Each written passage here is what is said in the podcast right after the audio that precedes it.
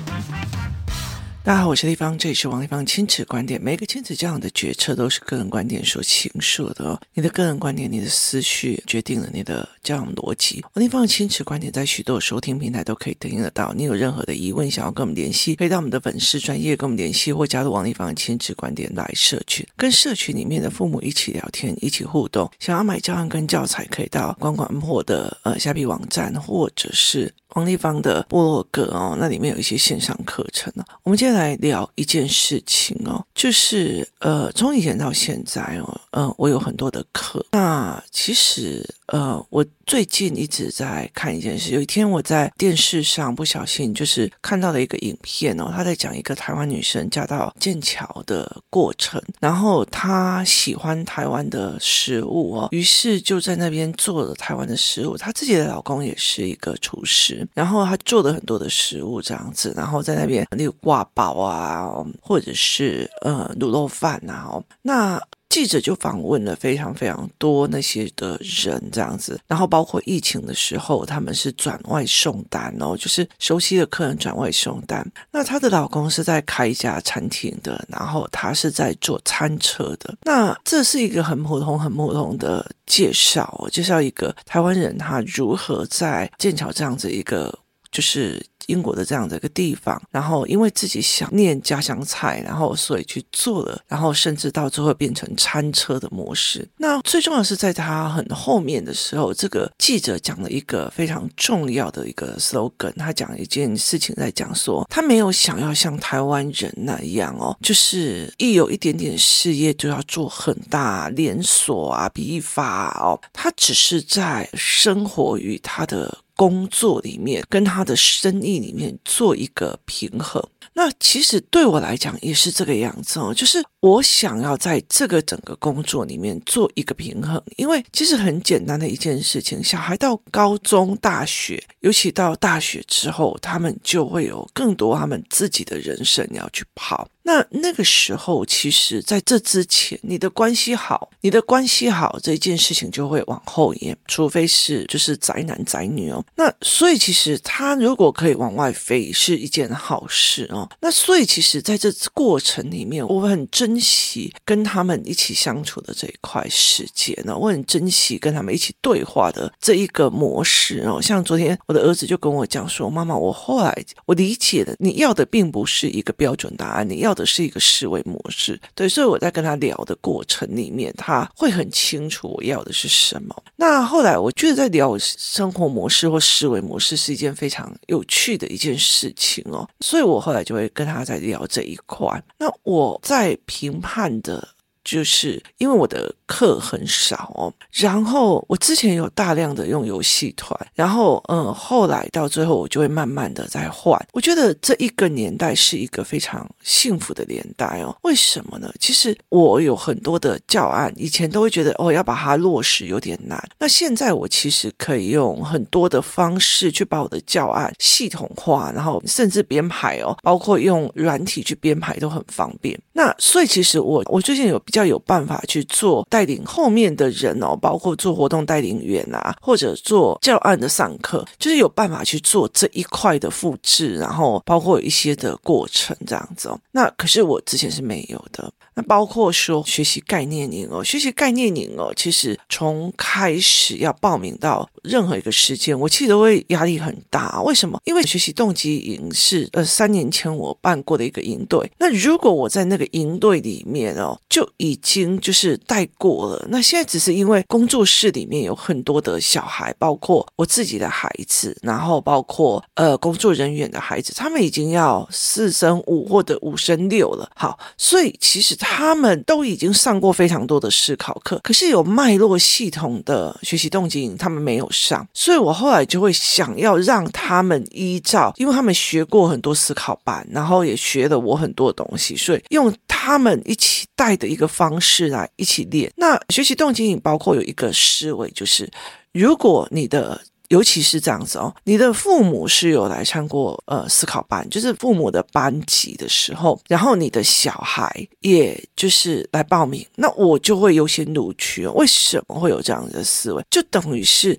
父母之间，他其实是知道我在干嘛，然后我怎么设计教案，我怎么设计教材，然后他知道我是为什么的。然后小孩呢，他也又来参加了学习动机营，也不是就是爸爸妈妈学的一个东西很兴奋的想要回去改自己的孩子，并不是这样子的逻辑，而是父母学了之后，父母理解了，变成一个可以跟我们一起对话的人格的时候，小孩也另外学了一部分，所以等于是。各自破了自己的圈层的思维哦，所以等于是这一群的孩子，父母有概念，小孩有概念。那我们后来上完所有的学习动机营之后，我们就会做什么？就会做可能就是一起读文本啊，或者是帮他们各自做出一个群组，就是让他们有各的群组，以后要线上一起读书啊，或者线上一起讨论，他都可以的哦。所以其实很多人。一直常常在讲一件事情，是会要抢我的课。我甚至有一次哦，我私底下开了一堂课，然后有些妈妈就就是她其实就是因为我们早上上完课，下午要清场啊，说下午有什么课这样，就妈妈有点。气起来说：“为什么下午有地方的课？为什么有地方的课？我居然不知道。就是为什么我们没有公开讲哦？那呃，很大一个原因就是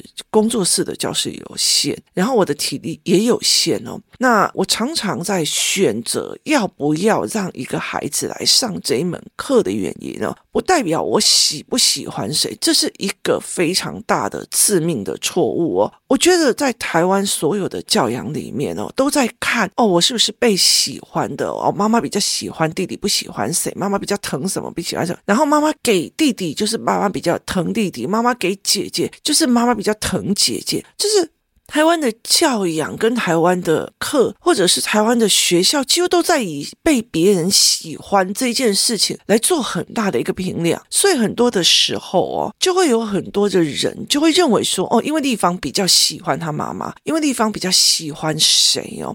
可是我不是这样子想的，欸，就是请不要把自己的单方面的思维用在我身上哦。那以学习动机营来讲哦，像有些妈妈，我就会觉得说，我会自己会认为觉得说，第一个。这个小孩哦，他的状况其实不是学习动机营可以帮他的。他的状况包括高阶的语言、中阶语言，然后他又离得很远，因为他们家住得很远，所以他没有办法来参加他台北市美玲老师的语言班。那他妈妈来参加了所谓的活动带领员，然后他妈妈也做了一个活动带领员的教案，让让我非常非常的惊艳哦。然后，所以我就会很清楚的知道他妈妈的概念、逻辑跟东西都做好。然后他妈妈也是一个思考性的人格，那我就跟他妈妈商量说，你是优先录取，你也是就是速度很快的，就是手速很快的报名者，可是。我要告诉你说，这堂课并不那么适合你的孩子。然后我就会告诉他说，如果是你的孩子，我会做什么样什么样的课程。那以前我完全不会想要做这样子的保证。可是现在，其实因为英文课的状况，其实让我了解了一件事情。我有一些课程可以协助老师们一对一的，就是在网络上教，然后把他们的语言，就是把一些就是在世界各国人的华语文，就是小孩的。华语文拉起来，拉起来，包括这个可信度是怎样，我就跟你聊；这个可信度是那样，我就跟你聊。他没有标准答案，但是我会让一些活动带领员或一些人去训练他们语言，然后甚至我自己会亲自去。就是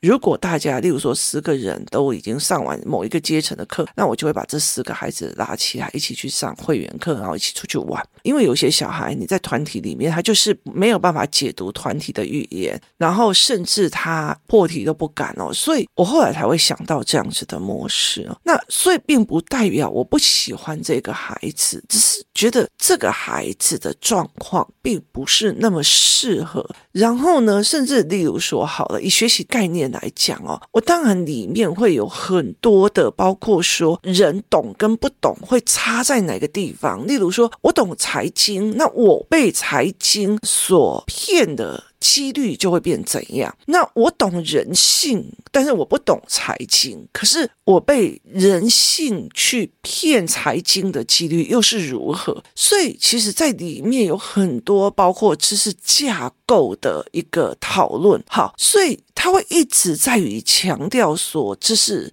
是怎么保护你，知识是多么的重要，知识是多么的重要。它并不是一个分数的概念。好，当你去在讨论这件事情，然后甚至你去看短期有利，长期有利，然后甚至你去看，原来读书方法可以有很多很多的不同，所以解决事情的方式有很多很多的不同，包括听觉性人格、跟思考性人格、跟理解性人格，包括第一性原理的物理本质，就是物理本质，意思就是说，今天如果我换到烂老师，我还要不要学数学？好，当这一件事情全部的东西透过十天把它活动加教案。再加上思维，加上作业本，那这样子弄下来，可是这个孩子他其实本来就一直在被他父母逼迫，就是父母逼迫他读书，甚至他有那种所谓的学校的方式，也不是思考性的，是强加思维逼迫的操作性的，然后一直在跑题的，就是所谓的刷题组的那。他其实完全没有办法去理解文本，甚至他没有办法理解人的好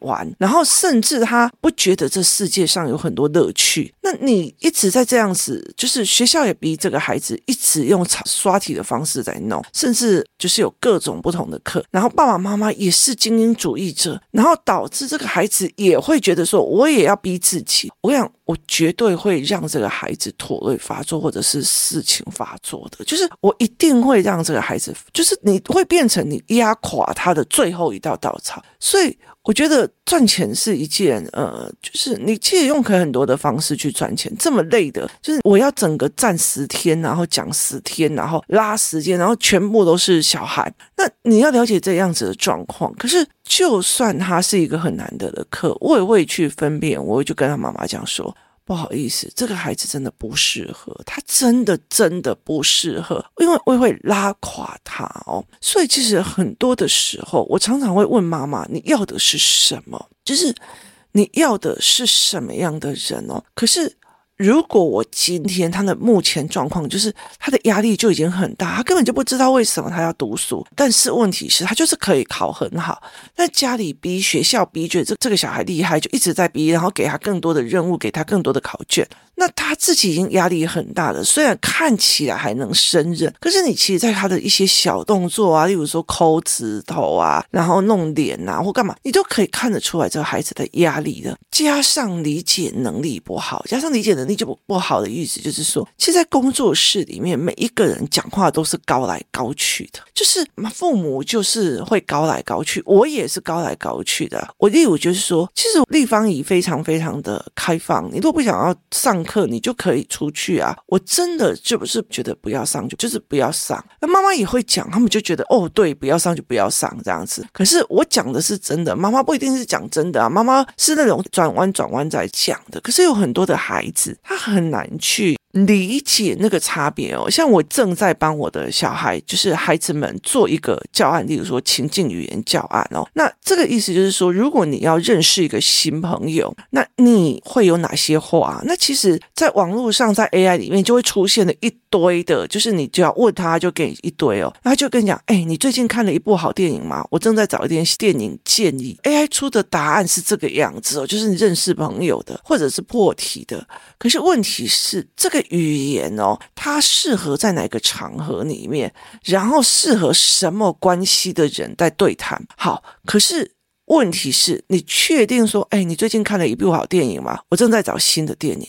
我跟你讲，在台湾这样子的讲话是不行的，所以我就会引导孩子去怎么思考，怎么改。如果是说好以价值交换的方式，我就会说：哎，我跟你讲，我昨天看了一个必胜球探，超好看的啦，你有没有看？哦，你最近看了什么啊？你有没有看好电影？好电影，好电影！我告诉你哦，好，这叫做利益相对交换。我告诉你我抓到的东西，你告诉我你抓到的东西，所以这是一个破题法。不会有人在讲你有没有最近看的一部好电影？我。需要一个电影的建议，不会嘛？例如说啊，例如说，哎，我跟你讲，我最近啊有什么好电影？好，就这样也比你最近有没有看一部好电影嘛？我最近在找一个新的电影建议，就是。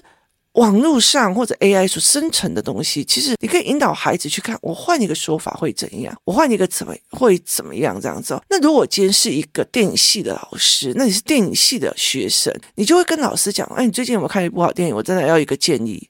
你觉得老师会不会扒你？所以很大的一个概念是你怎么去引导孩子思考。可是当这个孩子连这一句话都没有办法理解差别性的时候，你去跟孩子谈说这两句话，你可以，你可以改成什么啊？这句话你可以改成什么啊？你可以什么？他没有 data 的，他没有 data，他的理解很差。所以他必须要一直从生活对话开始，甚至这个孩子他要很好奇别人的对话模式，他很好奇。例如说，我会故意就是说印一些网络小说，然后我觉得这个东西有很多可以知道探讨的人性，拿去工作室，那我可能就只有印四份。然后我就会随便 A 给一个女生，或者说 A 给给谁这样。然后旁边就问你在看什么？你在看什么？你在看什么？我也想看，我也想看。好，那我就可以判断出谁是好奇的，是对别人的观感好奇，对别人的经验好奇的人。那你永远都在那边快啊去啊，人家在看那个书，你看你看立方，你这样子要教的，你还不赶快过去看，你还不赶快？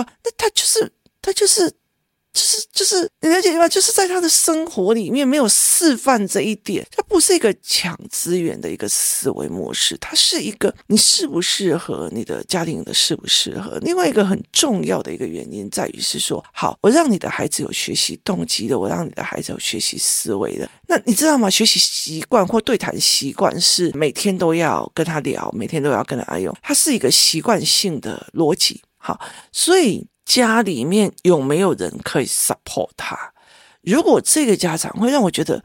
啊！你从头到尾问的问句就是我的小孩怎样啊？我都已经跟他讲几百遍，就是你自己都没有想要学一个东西或者思考一些东西，就是很多的都是在丢责任给小孩，就哎，我都已经讲过了，我都已经怎样了，我都怎样，然后是啊，那个都没有效了，就是就是你来听一场课，然后你完全没有去做努力，那我就会理解一件事情，就是如果是这个样子的话，你告诉我，我怎么相信这个孩子就算是东西弄完了之后，他回去家里。里面是有人可以陪的，甚至妈妈永远都是在那边看指甲、看指甲色号啊。那你怎么去陪孩子聊？那你去怎么陪孩子聊？你怎么去陪孩子讲思维？所以它其实是一个非常有趣的一个思考模式哦。就是父母其实本身是不是也想要用某些事情突破这个困境？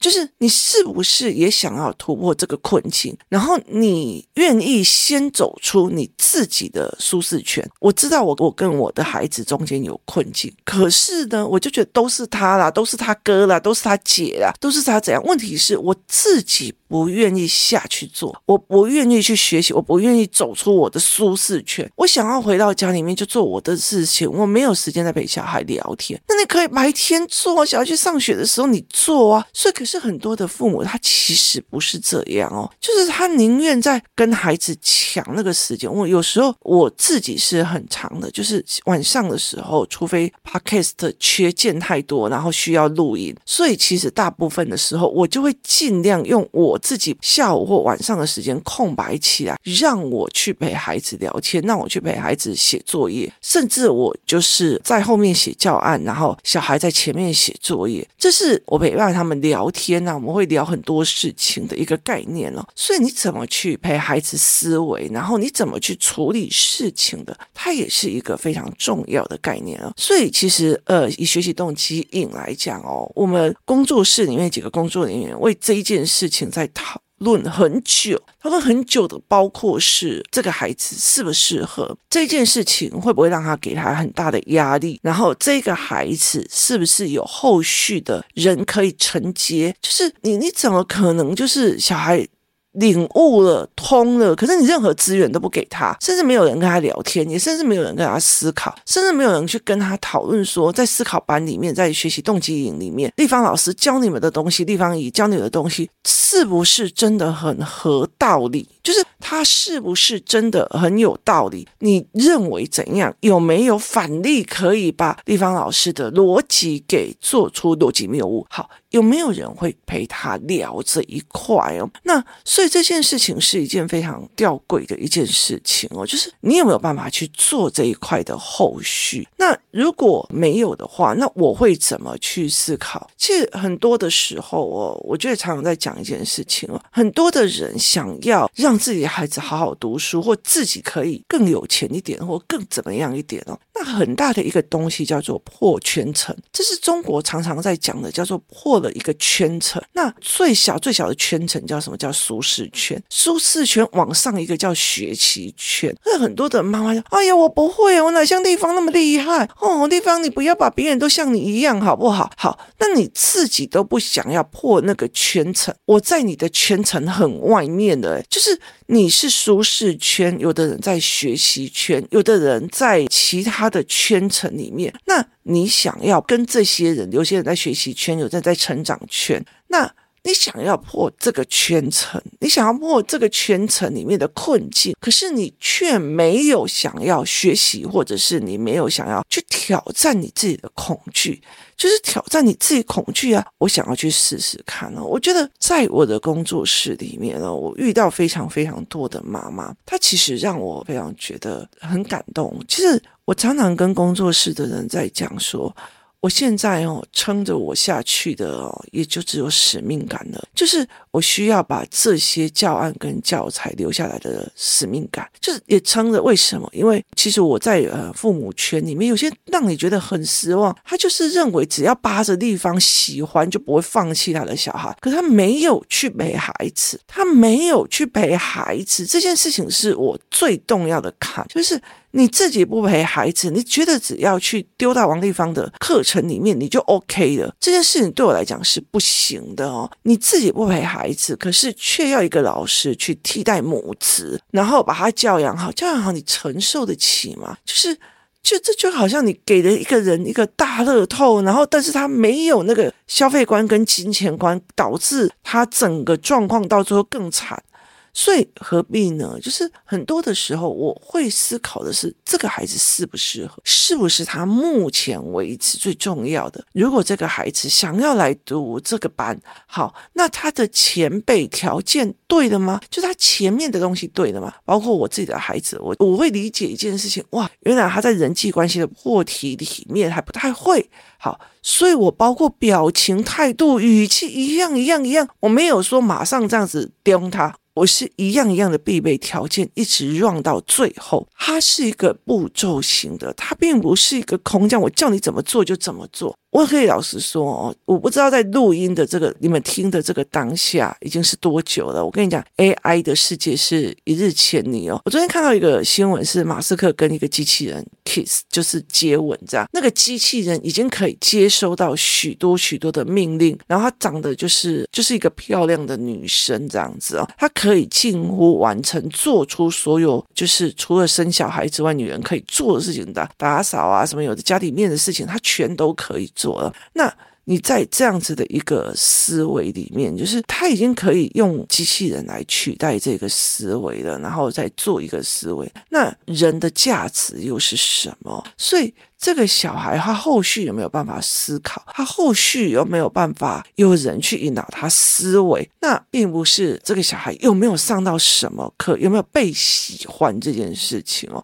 所以这是一个非常重要的一个思考。我从以前到现在，每一个孩子来，我都会有不同的思维跟模式。然后，所以我其实就。不会是因为我喜欢他妈妈，或者是我不喜欢他妈妈而决定这个孩子可不可以啊？我会气很多的妈妈，为什么明明小孩这么好，你却不陪？或者是明明小孩这样子，你就丢包？那你都不知道他以后会怎样？或者是明明小孩都已经被那种小混混盯上了，那你还在干嘛？你了解意思吧？就是你会觉得，可是这是别人的因果。我没有别人的因果，不要好为人师，这是人家的因，人家的果。我就常常跟我的儿子讲，有些事情他听不进去，有可能是他旁边做了什么坏事的冤亲债主在挡着他的思维。我们为什么一定要劝呢？所以在很多的概念里面哦，这是一个非常重要的思考。就是我就觉得说，不要一直把别人喜不喜欢我，我喜不喜欢人，然后我有没有跟上，去当成一个自己的挫败的一个原因。很多时候是我想要在跟你讲说，是这个。个孩子现在目前还有其他更重要的要去具备了以后，他才可以去做的，